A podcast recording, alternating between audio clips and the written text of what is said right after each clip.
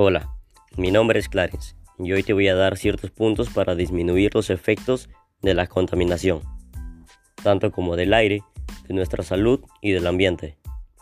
Para comenzar, el medio ambiente es un conjunto de componentes físicos, químicos, biológicos de las personas o de la sociedad en su conjunto.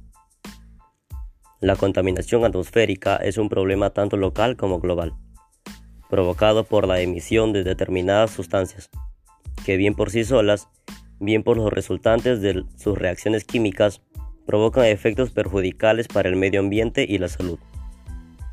Estamos afectando nuestro medio ambiente con las cantidades excesivas de bolsas plásticas cuando vamos al mercado. El uso de aerosoles, insecticidas, entre otras cosas que dañan nuestro planeta. Todo esto llamándolo impacto humano en el medio ambiente. Por ello, Utilicemos el transporte público. Compremos productos locales, ya que estos productos se comercializan en nuestro territorio.